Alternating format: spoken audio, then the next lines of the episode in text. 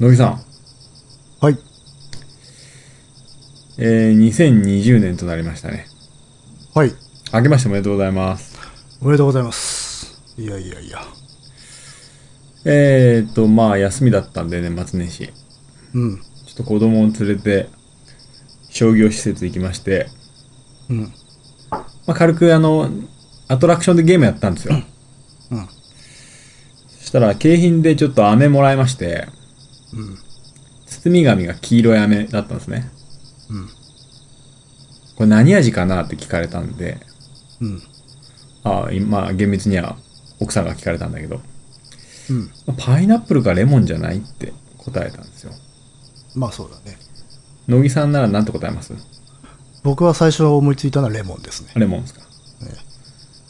その後子供が、私はこの味だと思うよっていうことを言ったんですけど、うん。なんて言ったと思いますえレモン木、それは色に関わる。そうですね。皆さんもちょっとおおお考えください。5歳の娘が。おう。たくあん。なんか、正解はですね、うん。お日様の味じゃないって言ったんですよおいね。、なんだよ。 簡単に超えられてったな。いやもうなんかもう、夫婦でちょっと膝から崩れ落ちそうになりましたよね、これ。 本当に。えー大人のこう発想を軽く乗り越えら れたなっていかそうそうそうそうそう。食べ物じゃねえと思ってさ。あおあ日様か。なんかでねもあ。の、お日様の匂いっていう表現を聞いたことあるね。そうだね、お日様の匂いって、うん、うんっ。てことあるね。あの、子供の頭はお日様の匂いがするっていう。うんうんうんうん。まあ、太陽の下で遊んでるからじゃないかなと思うけどってね。いう。うん。うん。いや、味、お日様の味か。うん。でも、それはあれだよな、あの、絵で見るお日様なのかな。ああ、どうなんだろうね。いや、だってうね、んうん実際のお日様が黄色いってのはもう、夕方ぐらいなもんで。うん。うん。でも夕方はオレンジやな。あ、オレンジでもないあか。ーそうねん。うん。そうね。確かに。まあ、真っ黄色とはちょっと違うよね。まあ、だからやっぱりちょっとこう、デフォルメっていうかね、うんされたやつなんじゃないかね。ややちょっと侵食されてきましたかね、情報に。ああ、そういうことかもしれうない。ん。ということで、むしろ我々は大人の仲間入りをしつつあるということかもしれないな。そうだね。うん。まあそんなこことでちょっとね、まあいろんな面白い言葉が子供から出てくるなと思っております。はい。ということで、えー、2020年も始めましょう。はい。カエサルの休日です。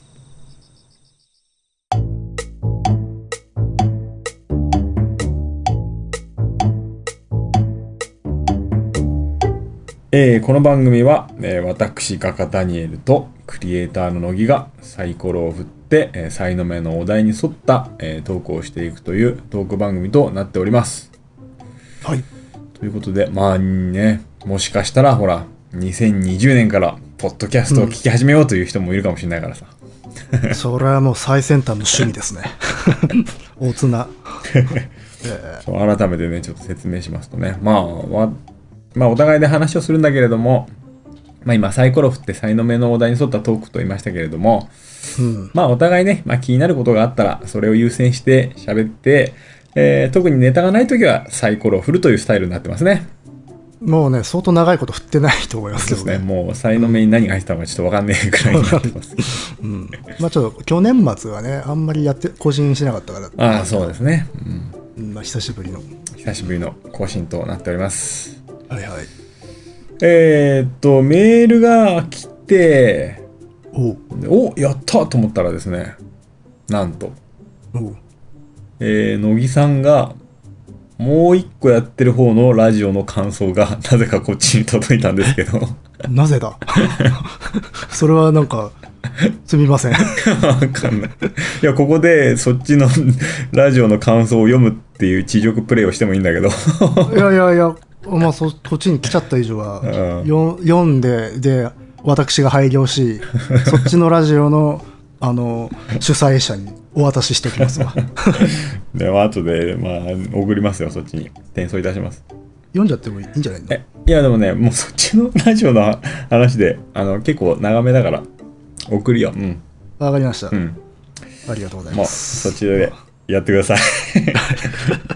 あの、そうそうあの共通して僕が出ているという感じなんですがあの提携はしてないのでねそうそうそう提携はしないの乃木さんもう一個ねラジオやってるんですよやってるんだけどあのもう一個やってる方のあ相棒とダニエルさんは面識ないですからねあナイスナイス全もう然一切、うんまあまあそう確かにそういうのは分からないかもしれないですよね、うんあまあ、とりあえずじゃあ送っていただいた方ありがとうございます、はい後で読ませていただきますので、はーいはい、というわけで、えー2020年の一発目、まあ、しあの昨年末、結構美術系のお話、私が話すような、えーことが多かったので、うん何か乃木くんの方から強烈なトピックをちょっとお願いしようかなと思って、 強 烈そうそう、2020年のスタートにふさわしスいタ、ートふさわしいのかこれは強烈なのをちょっと一発お願いしようかなと思っております。 なるほどはい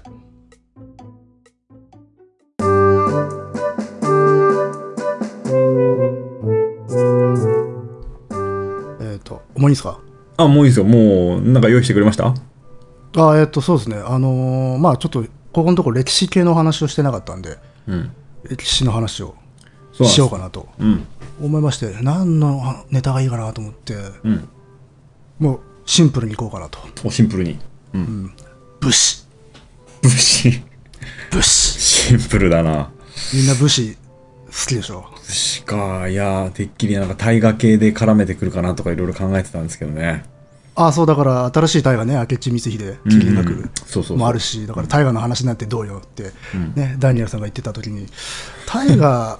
うん。おうまあまあそれはでもほらみんな多分話すじゃんってなっておうおうおう。じゃあもう大元 うん、まあ、まあ、あれだよね。なんつうか、基本としてみんなが、なんとなく消化している言葉ですけども、武士って。そうあの人たちそういえば武士だったなと思ってああ、 武士ね。うん。でも武士って意外とどうやって出てきたかって案外みんな知らないよねうん。全然知らないし、そういえば武士ってなんだろうって今、ちょっと、 今、武士って何ですかって聞かれたら、ちょっと今答えらんねえなと今、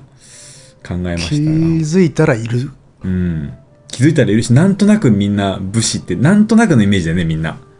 で,、で「侍ジャパン」とかうん「侍ブルー」とかって結構、まあ、消費してんじゃな いですかしてるしてる消費してんだけど意外とあの生産地分かってねえみたいな、そうね武士ロードとかなんかそういうのあるねうん、っていうそうことを思ってちょっと武士の話をしてみようかなと思ったんですけどはいもうすでに今から言うと無謀でしたね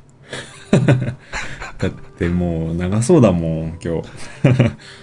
いやーなのでちょっとね、んこう我々のモットーとするポップで明るくた分かりやすくっていう はいことは今日は全てにおいて真逆ですわはいいいじゃないですかハードに行きましょういや のあの乃木さんは割と歴史の話とか、映画の話とかが多いんですがもう歴乃木さんの歴史の話が多分一番あの再生回数多いと思いますんでいやーこの番組そはんなあの、ただ定評あるのはあの分かりやすく喋らないって いうまあということで武士のお話なんですけど、ほえー、とまず、ううん今ちらっと出たんですけど武士と侍って2つ言葉あるじゃないですか、ありますねはいはいはいあれあれどう違うか知って ますイメージだと、うんあれですね、なんかこう、侍の方がややこう隠し気ばった感じですね。武士の方がやや汚いイメージがあります。あーでもあれだな意外と遠からずだなえっとね、えーっと、武士はちょっと、あの、バカボンドみたいな感じで。 あ本当あなんか逆のイメージ持ってる人の方が多いかなと思ったわあ、そう侍の方がなんかこう、なんつうの肩の方がとこ尖ってる、なんつうのかわかんないけあーど。紙紐でそうそう、ああいうの着て、あの、侍の方のちょんまげはこう、真ん中がなくて、酒焼きそう、両脇で頭頂にペタッと乗ったちょんまげで、うん武士の方はこう髪の毛を、長い髪の毛を後ろの方にこう、ガーッとやってる。ああちょっと荒々しいそうそうそうそう、そんなイメージですね、僕は。なるほどねあー、意外だったな僕ね逆のイメージの人が多いかなと思ったのよあー侍の方がよく使うからさ言葉としては、まあそうだね。うん。あ、これね実はもともとねぜ意味違う言葉なんですよこれ違うんだ。そもそもがまあでもそれがやると違う気がする。まずね侍ってのはね、んこれね異界ん議会っていうね、まあ、朝廷からもらう、うんあの国家における階級みたいなやつがあるじゃないですか。ある小1位とかあ、はいはいはい。うん。階級のあれ以下です、受産日とかはっいてはいはいい。う、うん、あれの中でねあのねその階級の中で6位くらいの肝心役人を指す言葉なんですようんうんうん。6位、6位ってちなみに、そんな、い他何があるんですかえっ、とまあ6位だった、まあ、15位の下とかうん。 15位の上とかうん小5位とかまあいろいろあってうん。で、まあ、一番上になってくると1位ってのがいるんですけおどお。でまあで普通ねその15位の下以上が我々が貴族と呼んでる人たちなんですよはいはいはい。なのであのー侍ってのはねそれの1個下貴族ではないけど、かなり高い。まあ、だから貴族と一般庶民、まあ、当時一般庶民のことボンゲって言うんですけど、はい。ボンゲ。はい、の間ぐらいの人なんですよ。うーん。でそういうね6位あたりの人っていうのはまあ基本的に官職あーえっと朝廷のお役所に勤めててその職務を通じて上位の貴族に仕えてるんですよ。貴族に使えるの。はい。6位以下がね。そうそうそこの役所の、まあ、長官だったりする、うんそういう貴族に、まあ、し使えているもんなんですよ。はい。でまあそういう貴族とか検問っていうんですけどねそういうん偉い人たち、んそういう権力を持った家に仕えている人々を特に侍って言ったんですよ。うーん。その6位の人たちの中で。 6位の人たちの中で、じゃあ何えー、イメージとしては、対等してるイメージあるけど、別に戦わない人たちも侍なの。そうそうそうそう、うんあの武士じゃない人もでも侍っていたのいっぱいほうほうほうほう。ででだもともとねサブラウという動詞の名詞化なんですよはいはいはい。サブラウっていうのは偉い人のそばに仕えるとかうんうんうんうん隣にいるみたいなそういう意味合いなんではべるっていう言葉あるでしょ、うんはいあれと同じ字で、うんなのでそのサブラウが侍ってなって侍になったなるほど。だからサブラウ元はそう元は武士に限った身分じゃないんだけど、まあ、その侍の中で特にその武芸に秀でたやつらうん。特にそういう人たちを指すようになったんですよ。それで侍イコール武士っていう形になってた。うーんじゃあまあまとめると貴族に使える人たちの中でそのあれですねそうそうそうそう。うんうんつ特に武芸に秀でたものが、えーまあ、戦闘員のような形で貴族に使えるとあのつ貴族に仕えていた中で特にその戦闘系のやつらがを、はいはいあのす武士武士としての侍と呼ぶようになったっていうややこややこしい話なんですけど、うはいなのでねあのね初期の武士の武士に絞った中でも特に侍って言ったりする場合があるんですよ学者さんが、うんそういう場合は中央の貴族とか王神家っていう、まあ、そういう偉い人たちうんに仕えている武士たちっていうニュアンスで使ってるんですようんうんうんなのであのが、そういう本とかで、す武士と侍という言葉をもしも使い分けてたら、そういう意味合いなんですよ。で、武士はそれの全体の身分のことっはいはいはいなるほどね武士の中に侍があるようなイメージていうようなな感じですかはいね。はいはいはいはいなるほどねで、まあ、それに対して武士っていう言葉は、これじこれはね、言葉自体は奈良時代ぐらいからあったんですよ。うんまあ、あの有名なのでは、ね、食日本記っていう書物に、あの文人武士は国家の重んずるところって、これ、有名な言葉なんですけど、うんが出てきて、これが多分一番古い武士の要領なんですよ。じゃあ一応用語としては奈良からあるとはったはい文人武士っていうのは、文人っていうのは文の人って書くんで、うん要は文官ですわな。文官事務系の役人。はいはいはいそれに対して武士って言葉を使ってるんですよ。はいはいはいはいまあだからこう、事務系じゃなくて、まあ腕っぷしというか、んうん武器を扱う、そういう役人として武士って言葉が出てくるんだはいはいはいなるほどけど、まあだから、文官、文人が背広組に対しては、ぶ武士はまあ軍人的な、はいはいはい、まあ、武をももっぱらとする武官を指してるんだけど、ただこの言葉が使われた頃は、まだ我々のイメージしてる競技の武士うんはまだいないんですなよ。はいはいはい、うん、奈良時代はねそうそうそう。まあ言葉だけはギリあった。はいというわけで、まあ、武士と侍ってのは厳密には意味の違う言葉ですよと。はいはい、まだ武士は質的な意味での身分を表す言葉で、侍は関係性によった言はい葉はだいと。はいはいなるほどね、 なので今日はね、とりあえず全部武士で通します。どうしますかわかりました、なるほどはいで、まあ、武士のイメージっていうのかな。うん武士のイメージってどんなイメージありますさっき軽く喋ってたけど。うんじゃあさっき言ったようにやっぱりまあ侍と武士で言うとやっぱ武士の方がちょっと汚いイメージですねあまあやっぱ野武士っていうイメージがあるのかもしれないがあるのかうん、あーそうかがあるのかもしれないけどうん、七人の侍みたいなな。あそうそうそうそうそうそういう感じですね、まあ、じゃあ、例えばあの、メインウェポンについてはどう思いますメインウェポンやっぱりパッとイメージするのはもちろん刀ですよ刺ねしているうん、でも実際の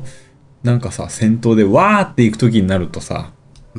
刀は使えねえなと思うよね最初ああまあまあだから江戸時代のイメージだと、なんか身分の象徴として刀刺してるイメージじゃないですか、うんうんうんうんで剣道とか剣術があったりとかっていうう,、んそうそうそうなのでまあ武士は一般的にはまあ刀のイメージがあるんですけど、本来の武士のメインの武器っていうのは弓と馬なんですよ弓と馬そうそうそういいわゆる汽車ってやつですねはいはいはいすなわちあの馬上から弓を射る,、うんうんうん射るあのやぶさめみたいなやつはいはいはいはいあれが本文なんですよ本来はあそうなの結構あれってなんかちょっと偉い人がやってるイメージがあるけどねえっとまあでもそういうなんていうんだろうそれっていうのはあの武芸の一番格が高い武芸だからっていう意味は、多分意味合いがあるからそういうイメージが多分残ってる、うーんであのだから軍事史的に言うとこの人たちっていうのは旧騎兵っていう扱いになるんですようん弓の騎兵、騎兵ねはいでまあだからまあだからとにかくあのやぶさめのそうイメージですうんただ今のやぶさめが実は中世以前のやぶさめと同じものかっていうのはこれまた微妙な問題だったりするんですけど、うんうんうんうんまあそれは置いときましょう、まああれ一度廃れたものが復活したものなんではいはいはいうん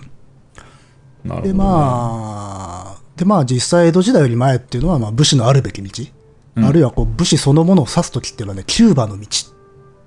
キューバはい弓と馬の道って言ったりしたんですようんうんうんだから武士道って言葉じゃなくてキューバの道って言ったんでキューバの道すそうそうそうだかなるほどね、うん、ら実際昔の書物なんかだと武家とか武士の家のことを弓矢の家とか弓戦の家って書いたりするんですよ、うーんまあ、弓戦も弓矢って意味なんですけうんど、うんでこれね鉄砲が入ってきた戦国時代でもあの優れた武将とかを評するときに、あの街道一の弓取りとかって言ったりするうんうーん弓取りってのはまあ弓矢を取る人、いはい持つ人っていう、んだからまあ刀とか太刀よりまず弓だったわけですよ、まあ、ただもちろん刀もね大事だったんで、あのー古い武士の家でもあの代々受け継ぐ刀とかっていうのはあったりはしますけどね、あの有名だなやつだとあの源氏のひりきりとかね何ひげきりヒゲ切りっていう、まあ、有名な刀があったりしますわなちなみにねあの刀はね、まあ、日本刀うんああいう片場で片方にだけは刃がある刃って、はいあの刀身が反ってる武器ありありますよね。はいはいいわゆるにみなんかイメージする日本刀ですね日本刀そう、あれはね前段階と考えられてるのが毛抜き型太刀っていううんあの刀だったんですけど、刀え正確にはあれ刀ではなくて太刀なんですよね太刀と刀って違うものなんですけどほうほうほうまあそれは置いておきましょう、んまあ、その毛抜き型太刀っていうのが10世紀頃に出現するんですようんでそのね、まあ、10世紀頃って言ったらちょうど武士の起源と被ってくるんですよねはいはいはいでその毛抜き型たちの原型の一つが蝦夷のわらび手刀ではないかという説があったりするんですよえみしのわらび手とそうそう 北の東北にいた、はいはいそうそうそう、うん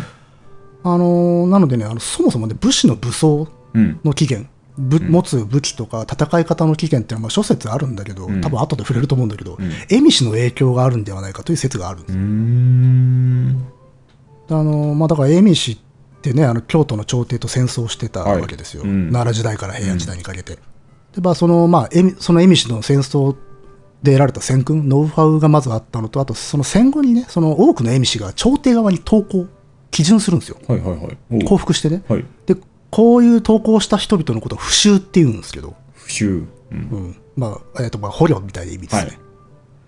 でこの不囚っていうのが、まあ、東北以外の地域に移住させられて、んでね国内の治安維持のために日本の軍事力に組み込まれたと考えられてるんですよある説で彼らっていうのはあの牙とか弓に長けてて、で戦争に強かったんですようーんでどうもねその不囚の身近に武士の原型となる人々がいたんではないかとうん考えられているんで彼らの彼ら不囚の戦術とか武装の影響が武士のメインウェポンとか戦い方の中に遺伝子として残ってるんではないかと考えられてるわなけるです、ほどねうんまあ、ただここら辺はあの順を追わないとマジでわけわかんなくなってくるんでとりあえず一旦置いといて、はいまあ、ともかく武士っていうのは馬に乗って弓を扱うのに長けた戦闘の専門家という定義なんですよ、はいうん、刀よりも弓馬であると、はいっていうことで、まあ、さっき10世紀がどうとかっていう話になったんですけど、まあ、武士っていつ頃からいるのと、はい武士の起源ですねうんまあなんとなくいいるやつらなんですけどいつ頃からいたと思います、まあでも鎌倉あたりにはある程度原型できてたんだなっていうイメージがあるからまあだからそれよりちょっと前っていうイメージかな。あ素晴らしいですね、うんうんうん今のはベスト回答だと思いますよ本当にありがとうござい ます。ありがとうございます。ああ、これは嬉しいですね。はい。本格的な出現となるとあの平安末期、まあ、11世紀から12世紀頃だからまさに鎌倉幕府ができるちょっと前ぐらいなんですよおうおうおうただ原型を何に置くかによって 9, あの9世紀から10世紀平安時代の中頃まで遡る説もあるっていう状態ですね、うん平安にね、武士ってあまりイメージはないもんな。そうだね、うん。でも、まあもちろんだから、いきなりどうも武士ですって言ってうん出現したわけじゃなくて、はいまあ、その原型となるものがまずあって、うんで、世代を重ねるごとに後世言われるところの武士の条件を獲得していったと考えられるわけですよ。で、まあ、ここへ来てね、い身も蓋もないことを言うと、武士がどう生まれたかっていうのは、実は確固とした定説がないんですよ。まあ、そうだろうなと思います。 よくわからないんですよ。はいはいうんまあこんだけね、うん日本の歴史の中心だったんだけどね、っていう。ただ、まあ諸説があると。 うん。まあ、どこから武士なのかっていうね。うん。ただ、あの、その初期の武士でも、ある程度、まんその前の段階として意見が一致している人たちってのはいるんですよ。うん。これがまあ武士、ここから先がもう完全武士だよな、みたいな。その境目みたいなのは、なんとなく一致してるんですよ。うん。うん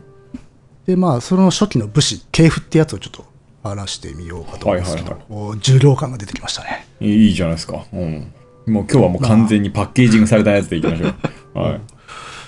まあ、じゃあ、例えば、なんか有名な武士知ってます何時代でもい いですよ。有名な武士。あ、でもさっきちらっと鎌倉幕府なんか出てきてるからね、そこら辺から言ってみまあまあまあ、義経とか、あれ武士じゃねえか。あれは。いや、武士ですよあ、。武士ですか。うん。うんうんうん。まあ、義経。義経イメージはあるかな。パッと出てきたのね。っていうことは源氏ですわな。うん、そうですね。うん。まあだから義経っていうと、まあ、鎌倉幕府作ったのは、まあ、お兄ちゃんでね、頼朝。頼朝ですね。うん。でね、この頼朝っていうのは、まあ、もう純粋な武士の棟梁なんですよ。うん。で、このね、頼朝からね、線路辿っていくと分かりやすいんですよ。ほうほうほだから、よし、頼朝から辿るとお父さん義朝。う。はい。で、その上、よ、為義。うん。義親、義家、頼義、頼信、三中、源経元 ああっていう人たちなんですよ。頭叩いたら忘れるな。うん。いや、もう、おちゃんと覚えなくていいですよ。はい。でもね、この源氏でだったら、おおむねあのね、義家、頼義あたりがまあ初期の武士だよねって言われてる。うーん。頼義だから、えー、義家だから、義、頼朝の、えっ、と、ひ、おじ、ひ、ひいひいおじいさんぐらい。 いや、結構前だね。結構前ですよ。うんまあ、100年ぐらい前になるのかな。ううん。ん。まあ、だからそこら辺から出てきたんじゃないかと。んいわゆる我々がイメージする武士がね。はい。でまあ、その特にその義家っていうのはもう八幡太郎義家っつってね頼朝以前では一番おそらく一番有名な源氏うん。ですねはいはい。でじゃあ片やあのもう一本の平氏はい。だと清盛はがいまあ有名じゃないですか、うんまあ、頼朝がまあ平氏倒すわけだけど、はいはいはい。そのより清盛もたどると、まあ、忠盛とか政盛とかでちょっと飛ばして貞盛国か、うん高持っていうのがいるんですよもう、まあ、全然覚えなくてもいいですけどね。はいでね、このね、途中で枝分かれした一族に、あの、正門がいるんですよ。 枝分かれしてるんだ。そうそうそう、あれね、親戚筋の家なの。平あ、のそうなんですね。そうそうそう。あるいはね、あの、坂東兵士っていうね、関東にいた武士の祖になっていく平の義文とかね。うん。まあ、そこら辺わけわかんないと思うんですけど。飛ばしましょう。はい。あとは、それ以外に有名なのだと、えっ、とね、下野今の栃木県あたりにいた藤原秀里とかね。うん。うんあとは伊豆、 伊豆とか駿河にいた藤原為則とかね。うん。 まあ、そこら辺がよく出てくるんですよ。よく出てくるんですね。よく出てくるらしいぞ、みんな。 でまあこの人たちは何者かっていう話なんですよ。んなんですけどこれねたどっていくとね天皇とか藤原家なんですよ。うんうん。はい。それ、まあ結構前になんかで話しましたね。ええああそうだね。うんまあだから源氏だったら、まあ、源氏の、まあ、さっきたどった中では一番古い源経元うん。とかの系統が清和源氏うん。あれはだから清和天皇の子孫たちはいはい。あとあと異説別の説で陽勢天皇の子孫であるという説もあるんだけど、とりあえず一般的には清和天皇であると、であとは兵士だったら桓武兵士っていうんで桓武天皇につながるわけですよ、うん。つまりみんな皇族だったんですようん、なるほどね。ただ皇族なんだけど親戚公家っつって進化の身分身分になった皇族たちなんですよ進化の身分。皇族辞めてはあはあはあ。あの進化貴族たちうんうんうんと同格に落ちた人たち、はい。なるほど。うんでその際に天皇から宇治本姓をもらうんですよ上の名前うん。源とか平とかうんうんうんでああいう源とか平名乗ってる人たちっていうのはあのそういう親戚降下した皇族たちなんですよ、うん。うんうんうん。まあ、皇族って基本的にあの上の名前ないですからねそうですね。うん。今もそうでしょ、はい。今もそうですね。なのでねこういう人たちをあの姓を賜るって書いて死姓皇族って言うんですよな、賜ったわけですね。姓を。そうそうそう死姓皇族姓を賜る皇族で死姓皇族、姿勢皇族。はい。難しくなってきましたいや、いいですよ。姿勢皇族。そういうね、用語が逆、あった方が逆に分かりやすいです。姿勢皇族ね。ちなみになんでこういう進化になった元皇族みたいな人たちがいるかっていうと、これで平安時代ぐらいになると天皇の子供とか孫が増えまくっちゃって、はい国の財政を圧迫するんですよ。ほうほうほうあほう。の天皇の子孫たちなんで、それなりの待遇をしないといけないっていうはあいはいのはいはいはい法律があるんでね。うん。なのでそれを削減するために進化に落とすんですよ。なるほど、なるほど。うん。言っとけ と、お前は。そうそううん、うんなるほど。でこの死政皇族の子孫たちが国司とか図領って、まあ、諸国の各国にある役所の長官うん。そういうものになって地方に下校あ下っていくんですよ。うんうんでそのまま現地に居ついちゃったりとか土着しちゃったやつらがいるわけうん。ですね、うんで特にその関東に多く赴いたんうん。ですけど、まあ、それっていうのは当時の関東の治安が乱れまくってて天皇の意向ご意向が届かなくなったんでこういう皇族たちを派遣したという説があります説ですね。はい。証拠はないですこれ、うん。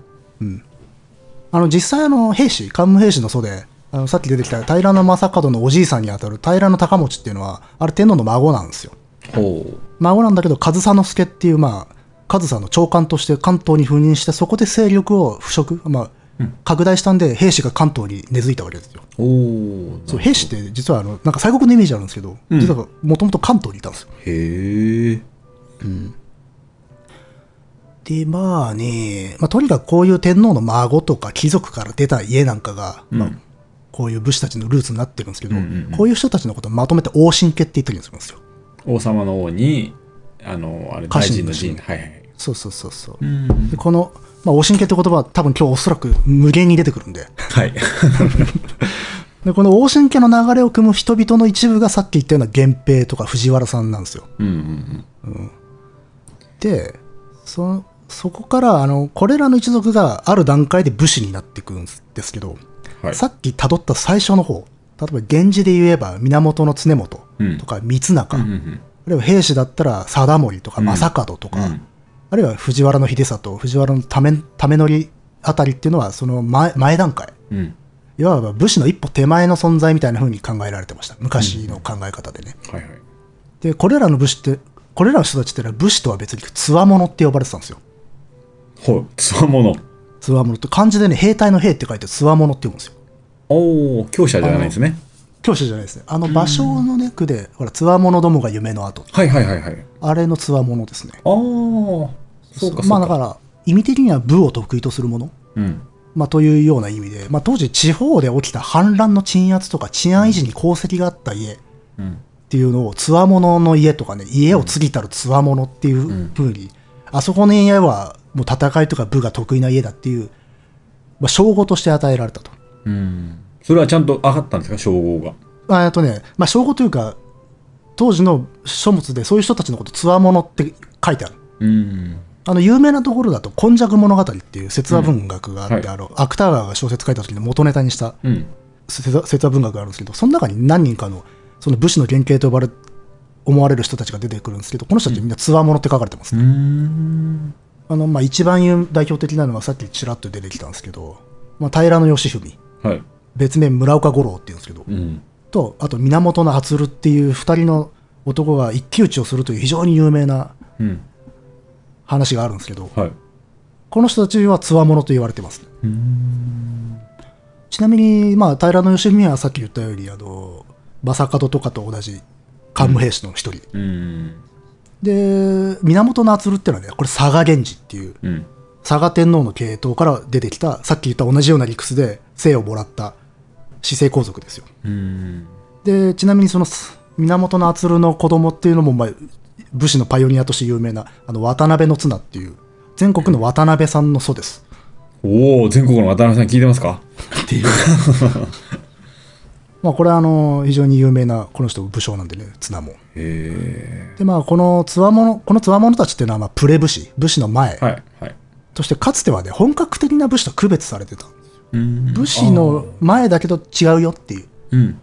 でも最近だといやつわものも武士でいいんじゃねえのっていう人もいます、うん。うん、まあでもちょっとそこら辺がなぜ区別してるのかっていうのはまあ後でうん。触れますね わかり ました。わかりました。大丈夫ですか大丈夫ですよ。うん。ちなみにねこのつわものたちっていうのは勲功反乱の鎮圧の功績うん。であの5位くらいのさっき異界はいはい。 5位くらいで理解をもらってる貴族身分なんですよ。うん、うんまあ、貴族っていう最低ランクぐらいなんですけど、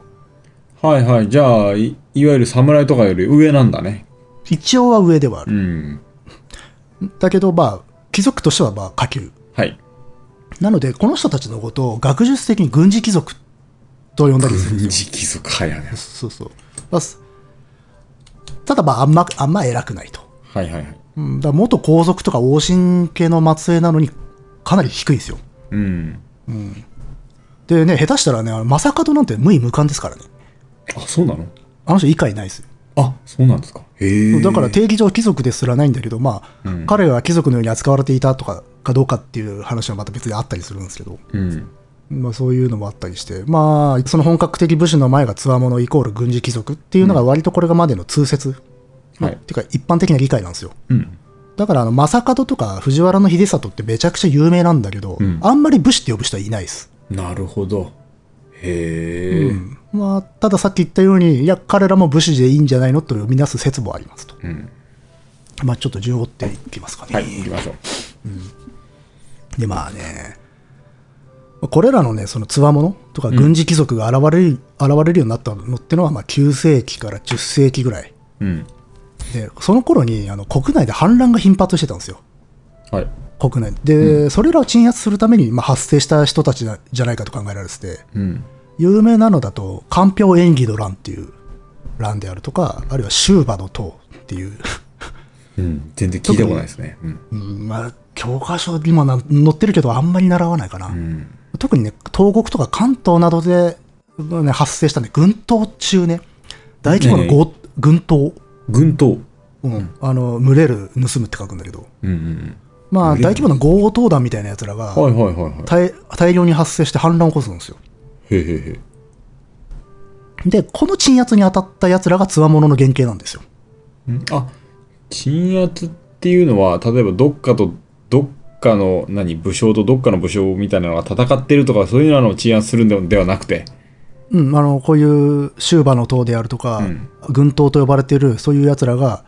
あの、わーって、超大規模な強盗行為みたいなことをするわけですよ。はあはあはあはあ。役所に対して。うん。でそれを鎮圧するために、まあ、集められたやつらだったと、うん戦というよりは、そういう、あれですね。まあ、ただ、まあ、実質ほとんど戦争規模でしたけどね、うんうんうんうん。なるほどね。でまあ、この鎮圧に当たった者たちがつわものの原型なんですけど、はいはいはい。その後今度はその鎮圧に当たったやつらの中から反乱が起きるという、鎮圧 はいはい鎮圧に当たったやつらの中がえまたからどからも反乱が起きると、それが、うんあのまあ940年前後に、あの上兵天領の乱っていう、これ非常に有名なんですけど、あのはいはい正門の乱ですよ。ほうほうほうほうほう正門とか、有名ですねうんあと藤原の住友乱住友の乱っていうのが起きる、うんこれはほぼ同時に起きるんですけど。うんでまあこの正門っていうのはまあさっきね触れたあの高尊平の高持の孫なんですよ、うんでこいつはあの同族と争って勢力を関東で拡大した後に国国があの地方の役所とねた対立しちゃってはいその結果反乱を起こしちゃうんですようんで一方あの藤原の住友っていうやつがほぼ同時期に西国瀬戸内海で反乱を起こすんですねはいはいはいこいつももともとは海賊鎮圧するためにこの地域に赴任してきた役人なんですようんうんあの伊予の城っつってね今の愛媛県の地方官だったんですようんはいはいはいだけどせで海賊鎮圧に成功するんだけど、んその治安維持の功績を中央にあんまり認めてもらえなかったんで、ん不満に思って反乱を起こしたと、まあ、言われてますね、なるほどねうん、そういう経緯があってそうそう反そう乱したんですねはいはい俺らの仕事をとはいはいだからここから見えてくるのはそのさっきいろんなやつ軍党とかが反乱を起こしてそれを鎮圧してったやつらがいたって言ったじゃないですか、うんうんその中であんまりちゃんとこう功績を認めてもらえなかったやつらがいてうんそそいつらが次に反乱を起こしちゃったみたいなっなるほどね。ていう説があるんですよ。ほうほでまあ、これらの反乱を鎮圧したのがあのまた同じような立場である平定盛であるとか、藤原秀里あるいは源常元っていった人々で、これらの人々っていうのはその上兵天領の乱の時に手柄を立てた者たちっていう意味で、ん上兵天領勲功者って呼ばれるんですよ歴史的に。う。かかっこいい ね。でその上兵天領勲功者の一族がつわものの家と呼ばれるようになるんですよ。ほうほうほうほう。つわものの家とか家を継ぎたるつわものうん。っていう称称号で呼ばれるようになって、そのさらに末裔たちが武士の棟梁になってくるんですよ。今のとこ平、平のと藤原しか出てないよね、今ね。あと源の綱あ、源か。はいはい。うん、でこの貞盛の子孫がうん清盛、うん。で常元の子孫が、あのー頼朝で、うん藤原の秀里っていうのはあの関東での、ね、地方の割と中小の武士団のご先祖様になってます、この後うんまあ、だからこいつらのそ末裔が武士たちになるんですよ。はいはいはい。でまあこんな感じで、あのーまあ、軍事貴族たちが直接には武士団の棟梁たちにつながるってことは分かってるんですよ。うんうんうん。でただこういう軍事貴族がどういう経緯で生まれたのかとかうん。そして彼らが率いた全ての他の武士たちよがどう生まれたのか、あるいはそれそれら率いられた武士たちというのは何者なのかってっていう問題があるんですよそうなんだよね。そっちの方がなんか武士っていう感じするな。気になるかもしれないあそうだねあーさっき言ってたあいわゆるなんつうの田舎にいるような武士でねそうそうそう、なんかあの、今、名前が出てきた人たちは、なんていうのかな、そう、トトップだよねップだから、どっちかというとそのトップに使えてる人たちのイメージだからさあ、ー武士っていうのは。そっかそっか、うんまあ、まさにだからそれが問題でうん。でその実際そういう人たちに使えてる中小の武士団というのは辿っていくと軍事貴族とは言えない微妙なやつらもいたりするわけですようん。でそもそも出自がはっきりしてないやつらもいるしおうでこいつら含めてなぜ武士団というものが生まれたのかっていうのがこれがね実ははっきりしなくて難しい問題なんですよ。ほうほうほう。ということで、まあ、そこからまあ武士の原型ってどんな人々なのかはっていう仮説がねこうここから生まれてくるわけなんですけど、えっと、まあこれまでの説研究でどういう人々だったのかっていうどういう人々と考えられてきたのかっていうことをちょっと話してみたいんではい。すけどうん。で、まあ、いきなりなんですけど古典的な説がまずあって。ほう。大昔の説ではざっくり地方の農村にいた有力な有農園経営者たち農園経営者。うんっていう人たちがいて、はいでそしてそれをルーツとする在地領領主うん。領主。在地の領主はい。とと呼ばれる人々が武士の原型だと言われてたんですねうん。ただこれ強調しておきたいのは昔の説ですはいはいはい。そこからまあいろいろな反論であるとか見直しがあるんですけど、うん。この分野はねマジで順を追わないとわけわからんので とにかくこの古典的な説をまず説明うん。してみたいと思います、はい ね。い、やー、やばくなってきましたね。いい、いいですよ。まあ、いつまでその余裕が持つかという。 まあ、農園経営者っていうと、なんかね、素朴なイメージの人々の、素朴なイメージはいはい。がね、あ多分あると思うんですけど、これ歴史用語だと、富豪の友柄とかね、富豪層って呼ばれてる人たちなんですよ。ほう。あの大富豪と富豪。うんうんこれ具体的にどんな奴らかっていうと、農村で止水湖や市営殿の経営によって富を備蓄した人々ですと多分受験では習います。うん。うんうん。 よくわかんないから、ちょっと、うん。早速謎い言葉が出てきましたけどね、まあ順番で「止水湖」っていう、止水湖。うん。えー、と私に出すに挙手の挙、もはいはいはうこの止水湖っていうのはこれね農作物を作る時のも元手になる種もみとか稲を貸し付けてほうで収穫の時に利子をつけて返済させることですよ、い。ああ、なるほどね。ええあのはいはい。げ現物による金融うんうんだからおそらくあの貨幣が普及する前の金融の原型なんでしょううん。うね、んでそのこと自体は単に水湖っていうんですようんうん。ただこれを民間でやると私の水湖って書いて止水湖うんうんうん。なるほど。でこれがね、公、うん。国がやるとクスイコって言うんですよ。くすいこ。はいはい。しすいことくすいこですね。そうそう。で、国はクスイコをね、実は徴税の一種としてやってたの。はいはいはい。あの、ぜ税を納めさせる方法の一つとしてやってた。はいはい。で、まあ、こういうね、利息つけて収穫物を返済するみたいな関係が常態化すると、まあ、上位のものに対して上がりを納める下位のものっていう関係が農村の中で生まれちゃうわけですよ。はいはいはい。で、あるいはほら、返済しきれない零細農民なんかも多分発生するわけですよ。はいはい。そうなると農民を配下のように使って農地を経営する階層っていうのが出てくるんですよ。うん昔から変わんないですね。うんまあね。で、もう一つさっき言ったシエーデン。はい。これは私が営む田んぼって書くんですけど、うんこれもね、止水湖もその中で行われていたんですけど、うんこれはね、簡単に言ってしまうと農地の経営です。はい。なるほどね。田んぼの経営。はいあのー農業をやる時のその設備とか資材とか種、うんまだ一切の元手を用意して、それを集めてきた他の農民たちに田畑を耕作させて、その収穫を全部収めさせるんですよ。うん。っていうの形式の農場があったんですよ。はい。で収穫は全部取っちゃう。その経営者が。全部取っちゃう。うん。全部取っちゃう。その代わり農民たちに給料を払う。おー払って生活を保障して、あとね、大事なのは彼らの払うべき税をこの経営者が収穫の中からまとめて払ってやるわけですよ。なるほどね。はいはいはい。会社みたいなもんだよね。うん、会社ですね。うん。で、これも、えそもそも英伝という言葉があって、これを民間で行うから私英伝。うん。で、これをお上が経営するものもあって、これは区営伝って言うんですよ。はい。同じ公の英伝って書くんですけど。で、共にこれ、あの、自営ではない、田畑を持たない農民を集めて工作させて、収穫を収めさせるっていう農場なんですよね。うん。で、こういう農地を経営している富豪層を特に私営伝領主って言ったりするんですよ。はいはいはい。だから本来であれば農民たちというのは自分で区分田あの国家から支給された田畑を耕して、その収穫から自分で税を納めてで残りを自分らで食ったりしたしたり、あるいは翌年の種にしたりする、うん。我々が抱く農民ってこれのイメージなんだ、これですね。うんうんでも実際こういう農場みたいなのがあったこれ多かったんですか、結構。結構増えていくんですよこれが、うん。この時代にではいまあそういう本来の農民は、まあ、この時代の言葉だったら、反田農民っていう言葉なんですけど、反田農民っていうのは田んぼを割り当てられた農民っていう意味で、うん。でまあ、でも、私営伝っていうのは、その収穫を全部渡しちゃうっていう代わりに、それ以外のことは全部経営者に肩代わりしてもらうっていう形式なんですよ。うん。農民はしんどかったと思いますよ。うん。まあ、ただ、まあ、こういうススタイルに陥らざるを得ない農民たちがいたってわけではすよ。い。うんまあ、自活できず。うん。で、まあ、ちなみに、あの、この時代の税のお話になりますけ ど、まあ、ちなみに租税。あの平安時代になると貫物っていう名前になるんですけど、まあ、要はお米の税がメインなんですけどね。はいはいはい。でもね、その他に増薬っつってね、それ以外の細かい税があるんですよ、他に。うん。で、そういうものはね、結構現物の税があったりする。お米以外のもので納めなさいっていう。うん。で、あのーまあ、現物って大体布とか絹とか、うんうん。あるいはその土地土地の特産物はいはいはい。なんだけど、あの、私営伝領主っていうのはそういう現物の税も肩代わりしたらしくて、うん。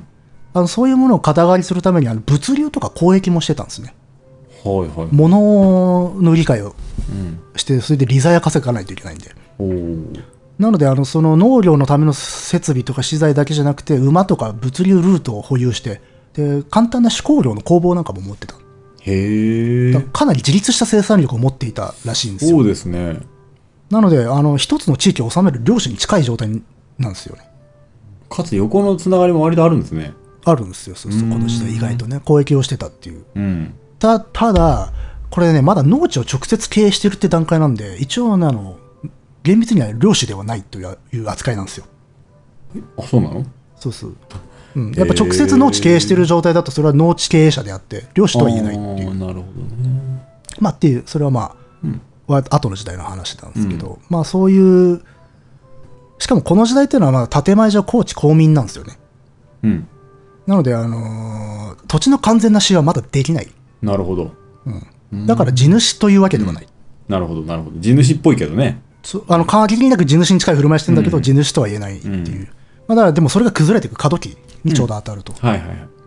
でちなみにさっきあの、ね、武士の祖先であるあの軍事貴族たちの話してましたけど、はい。その中のね、平将門は私営伝領主だったらしいですね。あ、そうなんだ。そうそうそうそう。まあだから私営伝、軍事貴族の中には私営伝領主がいたらしいです。へえ。漁師のイメージが崩れていくな。はあ、はあ、どうぞで、まあ、その富豪層の話に戻すんですけど、この富豪層自体っていうのはかなりふわっとした枠で、うん。実に様々な階層の人がいたらしくて、うん。主にまあ昔考えられてたのは、あの古い軍事層とか、任期が切れてそのまま現地に到着しちゃった国衙の肝心、役う人ん。はい。とか、あるいは浪人。うん。浪人っていうのは戸籍から外れてフラフラしてる奴らね。あ、はいはい。そっちの方にね、はい。そうそう。とか、あと自力で裕福になった農民。うん。まあ、とにかくいろんな奴らがいたらしいんですよ。うん。ただ、あの、富豪層はね、なんかね、僕もよくわかんないです。ふああなるほどね、まあ、でもそのとにかく富豪層の中に、あるいは富豪層と並ぶ存在として軍事層っていうのがまず出てくるんですけど、んこれはちょっと触れといた方がいいかもしれないですね、軍事層っていうのはねあのこれはね律令制、まあ、奈良時代の国家体制の時にあの地方の軍っていう単位で行政に当たってた行政官役人なんですよ今でも地名でなんとか軍ってあるでしょ、はいはいはいうんあれの原型っていうかルーツがここにあって、うんうんうんまあ、国の下に軍っていうのがあったんですよはいあの国はねそれぞれほら相模の国とか武蔵の国ってなって、うんその下に各いくつかの軍があったとはいで国の長官は国士うんでその下の軍を仕切ったのが軍事という人なんですよ軍事軍の司だから司るですねはいはいそうそうそうそうでこの軍事たちっていうのはもともとねもっと古い時代うんあの律令ができる前の古い時代の古代国家の国の宮津子っていう当時の地方豪族がいたんですけどあこれは忘れていただきますけど、この流れを組む人たちだったと言われてます、うんまあ要は地域の豪族たちだったのだうんから地域の豪族たちをそのまま採用して軍事にしてたんですようんうんだからちあの伝統的にその地元に根ざした勢力で、うんうんでこの律令制が始まった頃っていうのはこの軍事がまあ一応正常に機能してたんだけどだんだん制度がうまくいかなくなっちゃって、でそれをまあ改めるために地方行政が再編されるんですよで、うん土地支配の仕組みも変わっちゃうんですよね、うんうんそうするとねこの軍事が形骸化してくるんですはいはいはいで早い話軍事っていらなくなるのうんそうなるとその軍事層の一部が富豪層とかになってくるんですよねだから、もともと漢人、漢だったんだけど、ゲアしても、まあ、伝統的な豪族なんで、地元では有力者のまま残り続けるんですよ。うんで、このね、軍事層っていうのも物資の発生に関わってくる人たちなんですよ。はいはいはいまあ、これは多分、また後で出てきますよ。わかりまおしそたらく。軍事層ねうんで、まあね、で、とともかく、まあ、こう、平安時代の田舎には、まあ、こういう軍、富豪層っていうね、うぞうむぞうが、紫英伝とか、何やら、農地経営とかをやって力を持ってたんですよ。うんで、この富豪層に、お上もそのうち目をつけるんですね。うんうんであの税収システムに彼らのような者たちを組み込むんですよ。うんはいえーここからね、もうね、受験向けのクソだるい話になってくるので、はい しばし我慢していただきたいんですようねん。じ受験だと思って聞きますうんあの税っていうと、昔はね、戸籍に基づいて、民一人一人に対して課税してたんですよ。あそうなんだはそうそうそう。あの戸籍が奈良時代はあったんでね。いはいはいこれがね、平安時代になってくると、全然うまくいかなくなってきて、うんあの人じゃなくて土地に対して税かけるようになってくるんですよ。まあ、そそっちのイメージの方が強いですね。うん、まあそうそう。でもそれの時代は長いかったんだけど、その前は実は人に課してた。あそうなんだね。うん、だからまあ、そうなると、個人に税を出せっていうんじゃなくて、その土地に課税して、そこを耕す者にそれを納めさせるっていう仕組みになってくるんですよ。はいはいはいうんうんだから人頭税から土地税に変わっていくと。だはい。から今でいう住民税と固定資産税の違いみたいな。はうん、い。 なるほどね。で、まあ、ちなみにさっきちょっと軽く触れたんだけど、昔、あの、教科書で習った奈良時代の税で、素養庁っていうのがあるんだけど、これがね、この時代だと、官物と増薬っていう名前に変わっていきますと。うん、ななので、ぼ僕が不要に官物って言ったら、それは税のことです。はい。わわかりました。まあ、租税ですわな。うん。でそのお上っていうのはまあ土地に税かけてるんで別にそれがね誰がそれを納めようと決められた量の貫物が入ってくればそれでいいわけですようん。そうなるとさっき出てきた富豪層うん。こいつらにまとめて納税の責任を負わせるようになるんですよほいほいほい。農民一人一人に納めさせるんじゃなくて富豪層に割り当てた田んぼ分の貫物をまとめて納めさせるんですよ、うんうんでさっきほら紫英伝の話でね軽く喋ったけど本来ここの農民が納めるべき税をそいつらが肩代わりしてはいはいやる代わりに収穫全部もらうみたいな仕組み、うんうんうんあれと同じようなもんで富豪層はその割り当てられた担当してる田んぼを経営して農民たちを働かせてその収穫からその貫物を納めるんですよ決めうん。らはれいたり、はい。なるほどね。でそうやって徴税の単位として割り当てられた田んぼを明田妙伝。名前の田んぼって書くんですよな名前に田田んぼの田でほいほいほい。なるほどね。はいはい。でその妙伝を経営して納税を請け負う人の人を名を追うと書いて名を追うって書いてある不明妙不明うん。 そしてそういう不明になるような不合層のことを他とと言って はいはい。合わせて他と不明とかって言ったりするんですよねはいはいはい。でこれが後に名詞という微妙になっていきますっていう、まあ、この この辺の言葉はねもう受験生が一番うんざりするところでおそらくダニエルさんも今一番うんざりしてるんじゃないかってう、いうんちょっと、うん。はい、大丈夫ですよ。でちなみにその中で特に規模の大きい土地を経営したタトのことを大名タトって言うんですよでかい名を経営してるからおーおーおーなるほど。でそのタト不明っていう人たちっていうのは、まあ、結構割と自由な裁量でそこの妙伝を経営できたらしいんですけど、これもあくまで農地の経営を国から委託されてるだけなんですよ。うんだから領主になってるわけじゃないんですよ。うんはいはいはいなるほどだからもう、市営伝とかを経営してるような人たちだから、あの農地経営のノウハウがあるから国から任されてたと。うんっていう感じでね、まあ、ややこしいんですよね。うん、うんで、まあね、ちなみにこういうね、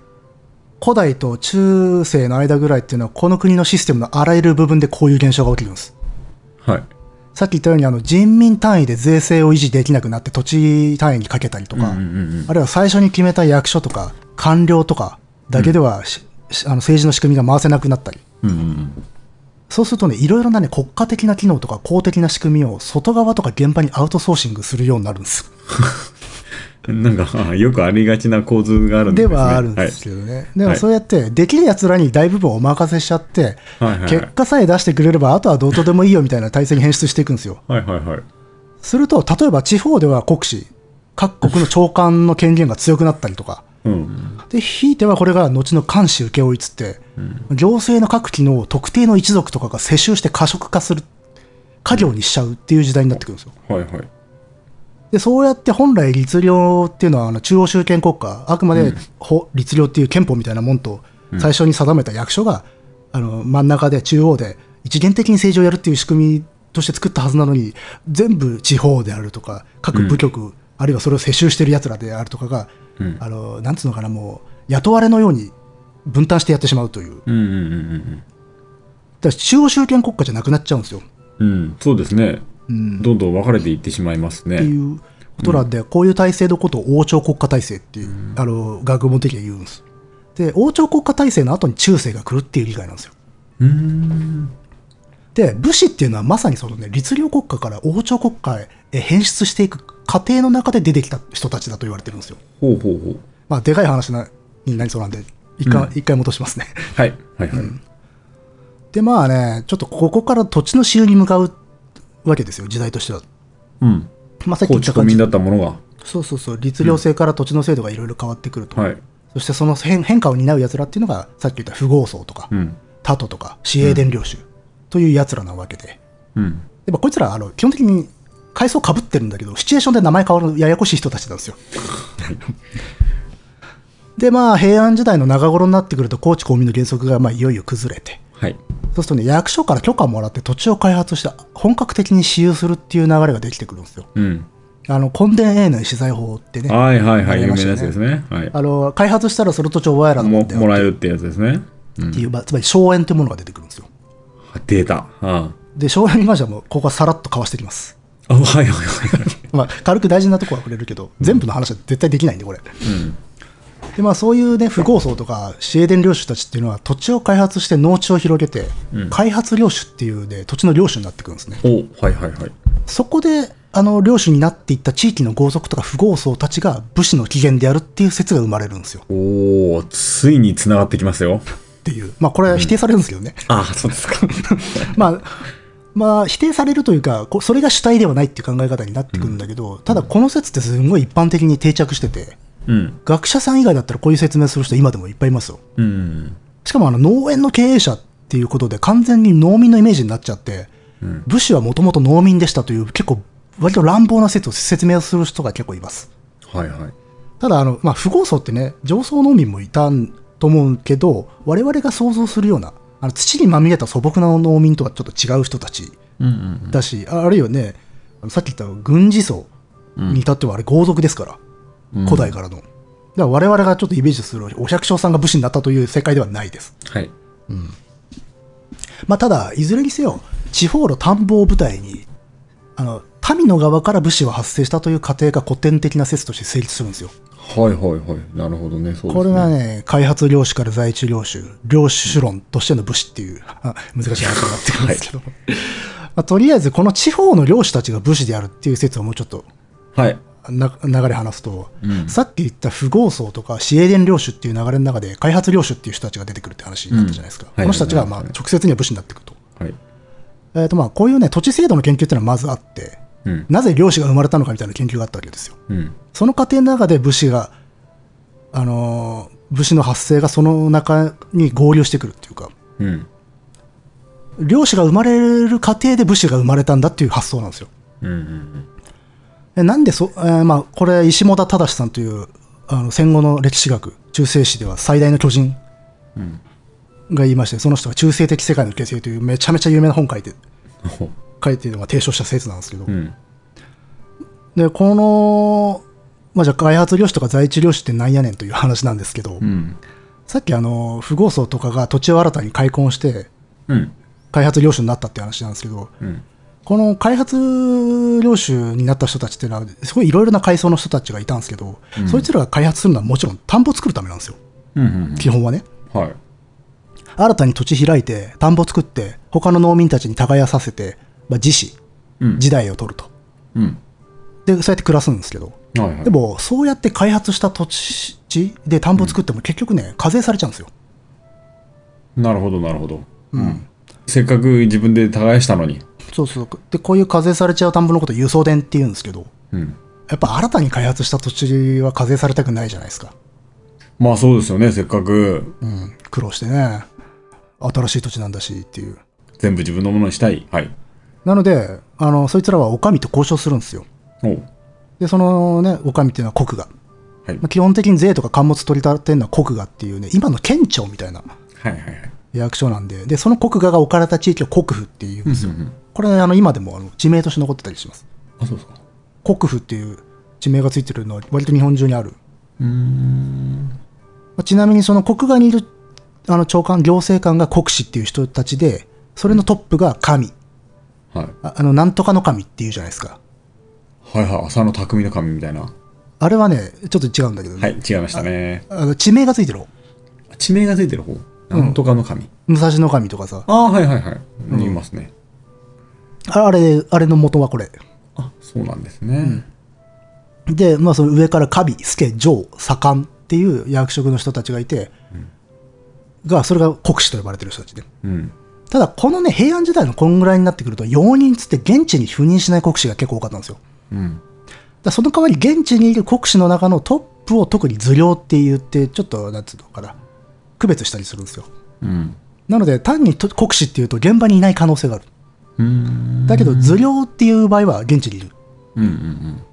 まああくまで現場にいるトップうんうんなんで神じゃなかったりもするっていううんうんえっ、とね、えーこれだから部長さんが本社にいるんだけど現場は課長が仕切っ てるはいはい っていうそういう時にその課長のことを図領っていう質量ですねうんそうそう。まあまあそんな感じでそういうそこに国外にいる国士とか図領とこう交渉したりするわけですよ開発す,、うんる富豪層たちは、はいはいはいそこで冬あのつまり税を免除してもらうとか、あるいは他のさまざまな特権、農民を統制するためのいろいろな権利を認めてもらったりするわけです、うんでそうやって国外から税とか諸役あそういう義務を免除された荘園を国免の賞とかって言ったりするんですよ、国が免じる賞って書くんですけど、はいはいはいでそんな感じであの国がなんかの許認可でその開発した土地を自分の所領のように扱えるようにななるわけですようんでそれがすなわちその土地の領主になった人々ってことになるうんうんでこれを開発領主というんですようんうんあの、まあ、昔の読み方だと開発領主とかって言ったり、根本領主って言ったりするんですまよ、あ、一応形としてはなんとか、えーネゴシエーションにより、えー勝ち取った認めてもらったと認めてもらったということですねはいでその開発領主たちが開開発して自分が所領とした土地のことを資料って言ったりする私の領私の量で資料はいそうそう。でまあ、さっきちょっとシエーデン漁師とかっていう言葉が出てきて、ややあの、まりらしいんですけど、さっき言ったように、その農地経営の仕方で領主レベルが変わるって言ったじゃないですか。うんその違いですうね、んで。開発領主になってくると、より領主らしくなってるっていう。はいはいはいただ、せっかくこのね、領主的な存在になったとはいえ、開発領主の所領っていうのは権利としてはあんまり安定しなかったんですよ。うんあくまであの国が、お上の金あの認可で信事権、あのつまり支配権を認持ってるだけなんで、国司が交代しちゃうと権利を白紙にされる可能性が高かったんですよ。おおはいはいはい国士って任期あったんで、うん何年かすると辞めちゃったりするんでね、うんそこであの開発領主たちっていうのは、その京都に住んでる国士よりえ偉いか、もしくは同等ぐらいの貴族とかにその土地を寄進、あげちゃうんですよ。うんうんうんで、中央、そのああげた貴族たちの荘園、名目上の私有地っていうことにして、国家が徴税しようとすると、いや、あれ、あの人さんちの土地ですよ、うんだから税なんか取れませんよみたいなことをうんうん言って、あの脱税しようとするっていうね。はいはいうんうんうんその代わりその上げた寄進先の貴族には一定の年貢を払うんですよはいはいはいただこっちの方が国外に調整されるよりなんかうまみがあったらしくてマシだったとうんうんなるほどなるでほそうやって土地を寄進した領主たちっていうのは引き続きでも現地のその管理とか支配権を認められるんですよどうんあのもらった貴族たちは直接来て治めるの大変だからうんであのこうそうやって現地の管理権を引き続き認められた人たちを在地領主っていうんですよはいはいはいあの名義上の領主は遠く離れた京都にいるのに対して、んこいつらは現場にいるからだから在地の領主って第いう、一ですねはいで、あのーこの開発領主やそこから在地領主になっていく奴らの中で他の勢力から土地を守るために、あるいは農民を働かせる際の強制力、要はビビらすために武装した連中っていうのがいて、おお、うんこれが武士になったと考えられたわけです。そいつはどこから来てんだいんまあだからそのさっき言った富豪層たちですよ。不合僧たちの中から出てるんだがね開発領主になって土地を開発して、はいはそれをあの貴族に寄進して、在地領主になった。で、その、まあどこかの段階で武装すると。土地守るために。はいはいはいまあ、こいつらも土地守ることしか考えないってないからね、いかにして課税されず、いかにして自分たちのうまみを増やすかっていう、その過程の中で武装したのが、まあ、武士の源流ではないかと考えられたと。うんまあ、整理すると、まあ、稲貸し付けたり、市営田を経営して、蓄財した富豪層と呼ばれる人たちが、あるいは他と不明みたいなことをやったりする。うんこいつらが国側の許可を得て、さらに土地を開墾、開発して、開発領主になると。うんで、そいつらが今度はその土地を中央の偉い人たちに寄進して在地領主になると。で、その過程で、あの、自分の権利と権益を守るために武装化し、うんした者たち。これが武士になったっていう学説だったわけです。なるほどねまあざっくり言うとまあ独立の過程で自分たちを守るために土地を守るたうめんにっていう感でじだね。すねはいはいはいちなみにこういう在地領主たちっていうのは、あの、下死とかで、雲っていう地位につくんですよ。おうあの、まあ、要はこれ、荘園の現地職員っていう意味なんだけど、こういう地位を総称して召喚。荘園の官。うんっていうんですけど、この召喚っていうのがまあ別の言い方で庄司、庄の司って書いて庄司って言ったりするんだけど、うんうん平安末期の武士はね、この庄司を称してる武士が結構いるんですよ。うんあのー有名なところだと、あのー相模の国にね、渋谷の庄っていう荘園がありまして、はいそこにいた武士で渋谷、渋谷の庄司重国っていう人がいまして、はいはいはいうんこれはあの渋谷の庄っていう荘園の庄司である重国さんっていう意味で、はいで渋谷が名字っていうね、まあ、ちなみにこの渋谷庄司の一族っていうのは、さっき出てきたつわものとか軍事貴族の中では平野高持とかの子、うんあの子孫ですねうん正確に言うと高持の子供の平野義文の系統ですねうんなので一応桓武兵士ですはいはいはいなのでほど名字は渋谷と名乗ってるんだけど本姓は平だったりするするわけですうんこの話昔そ多うなん分だしたと思いますからうんこういう話多分昔したからなんか名字と本姓みたいなのがあるっていうまあまあまあしたねそれはでまあ庄司っていうのもそれ自体がね名字として残ってますしねああなるほどね庄司さんってい今もいますからねいますねちなみにさっき言った下司っていう地位職職あの職員がいるんだけどこの下司の対義語が上司です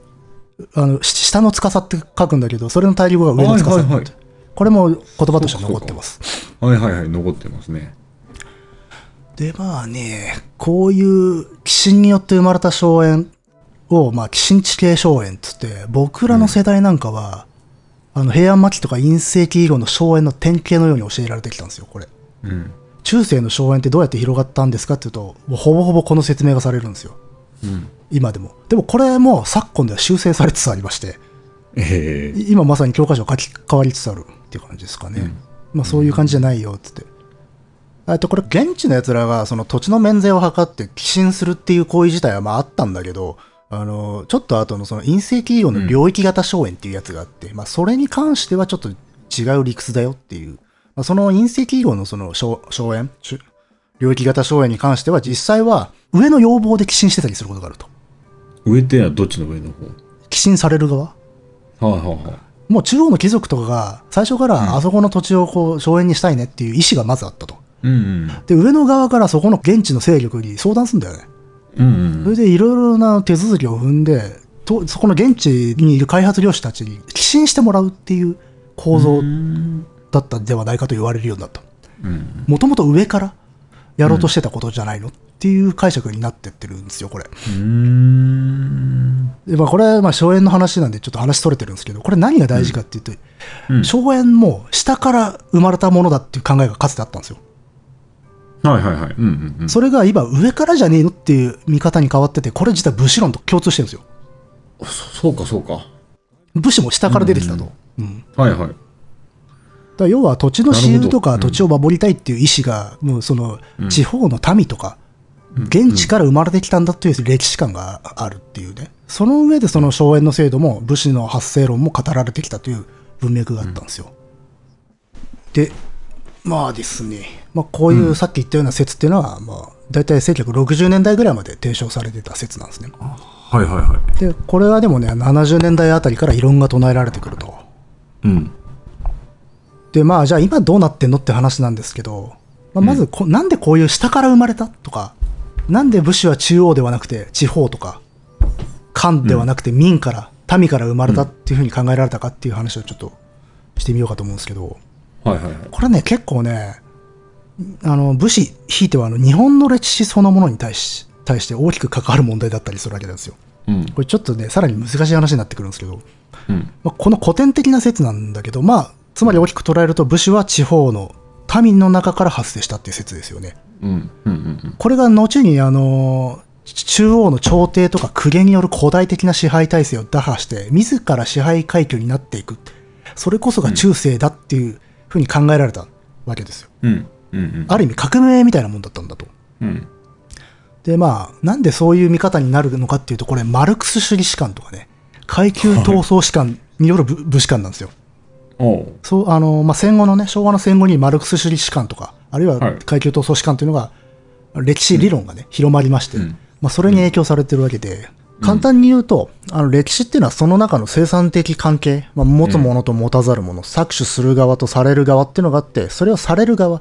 支配されるものがその矛盾とか格差を回収解消しようと上の階級と闘争する打倒する、まあ、そうすることで次の時代に発展していきますよっていうそういう運動だっていう考え方ですね。はい。そしてそういう階級闘争と権力の交代を経ることで社会のいろいろな矛盾とか問題点をアウフヘーベンして、まあ、高次元、うん発展して高次元に高めていくっていうはい。二つの意見を戦わせて、そようそうそうり高次元へ高めていこうという。はい。仕様というやつですね。はい。そうですね。でそういう法則が歴史にはあるんだという考え方なんですよ。うん。だから日本の歴史においてその古代的な支配を打破して時代を変えていった近代へと突き進む時代の原動力になった武士っていうものは、その法則に照らせば権力側ではない低い身分、はいはいはい民衆の側から出てきたはずだっていう解釈になる。うん。うん。フランス革命のよう な。ああやべえもう水分がだいぶ奪われてくるぜ。熱くな、熱くなってきたんじゃないの いやいやいやいや。でまあ、太平洋戦争が終わった後っていうのはその戦時中の軍国主義とか、はい。それをまあ補強してしまった広告史観、まあ、だから天皇を中心とした歴史観みたいなものに対する反省でこういうマルクス主義とか階級闘争史観が流行るわけですよ、はい。でちょっと雑な言い方で失礼なんですけど多くの学者さんが左翼になったんですこの時代、なのでさっき出てきた下から上うん。民から官はい。私から公っていう方向の働きかけで変わった、でもそれが最近変わってまたひっくり返ってきたよっていううん。まだ歴これ史かなり大きなチェンジというか。大きなそうそうそうう、ん。まだ歴史の時代を刷新するのは常に下からだと、あるいは貢献力じゃないところから生まれるんだっていう、ある種の信仰があったわけですよ。まあそうですね。そう信じたいですからね。そうそうそう。まあ、革命を肯定する歴史観ね。はい。はい。っていうのがまああったんで、あの武士の起源説の一つにそういう階級闘争士観みたいなものの影響があって、さっきみたいな解釈になると。うん。まあその方が武士道的ですね。そうだね。あの、軟弱なクを倒すっていう。はい。だからそれは階級、さっき出てきた開発量子論なんかもその鹿の中で出てきたんですよね。はいはい。もともとはね。で、あとはね、これもまたでけえ話なんですけどね、中世の発見っていうのも関わってるんですよね。うん。これはちょっと前後するんだけど、明治時代に近代的な歴史学が確立されていく過程で、ある仮説っていうか、思想が出てくるんですよ。うん。それっていうのは、この頃の歴史学っていうのは、日本人も欧米におと、日本も欧米に劣らず優れた国なんだっていう、ある種の、なんつうのかな、劣等感から起こった民族主義みたいなものが発生するんですよ。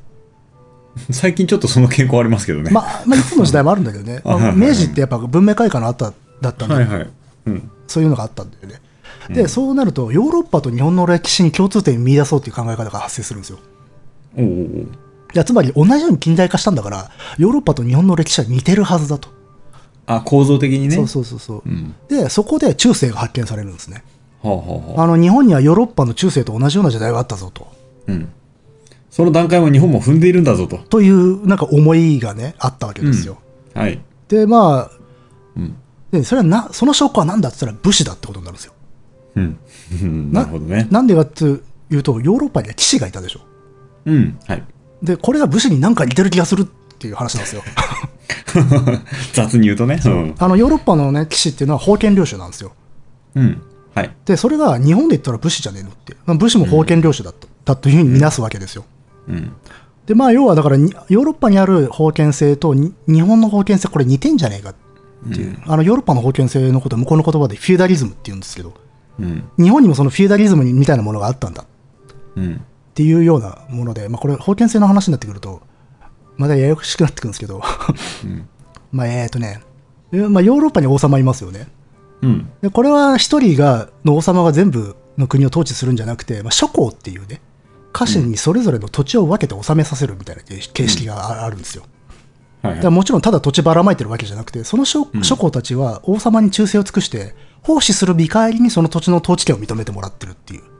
うんうんらこれは家臣だから絶対的に服従しますとかではなくてある種の契約関係なんですよね。うん。うんうんまあ、奉仕に対して主君がちゃんとした保護とか承認を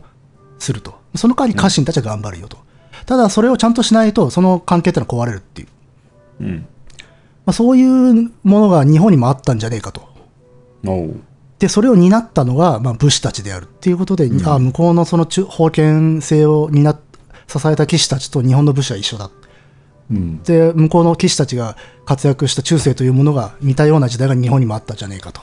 それが日本の武士たちが活躍した時代なんだっていう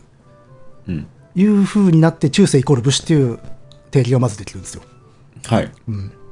ただ今ではもうそのヨーロッパもヨーロッパで日本は日本でその中世の定義も封建制の研究も進んでいろいろとな捉え直されちゃってるんで単純に今も比較できるっていう話ではないしうん。日本においても中世の定義がもう変わっちゃってるんでうん。昔は鎌倉幕府ができた頃とか武士が主役になった頃を中世って言ってたんだけど今はそれより若干前うん。陰性期あたりが中世の始まりとされることが多かったりするんですけど、まあそれはまた違う話になるんで、置いとくとして、 まあ明治以降の歴史学でその中世と武士をセットにする考え方っていうのがあったわけですよ。はい。で、まあ話を戻し戻しますわ。うん。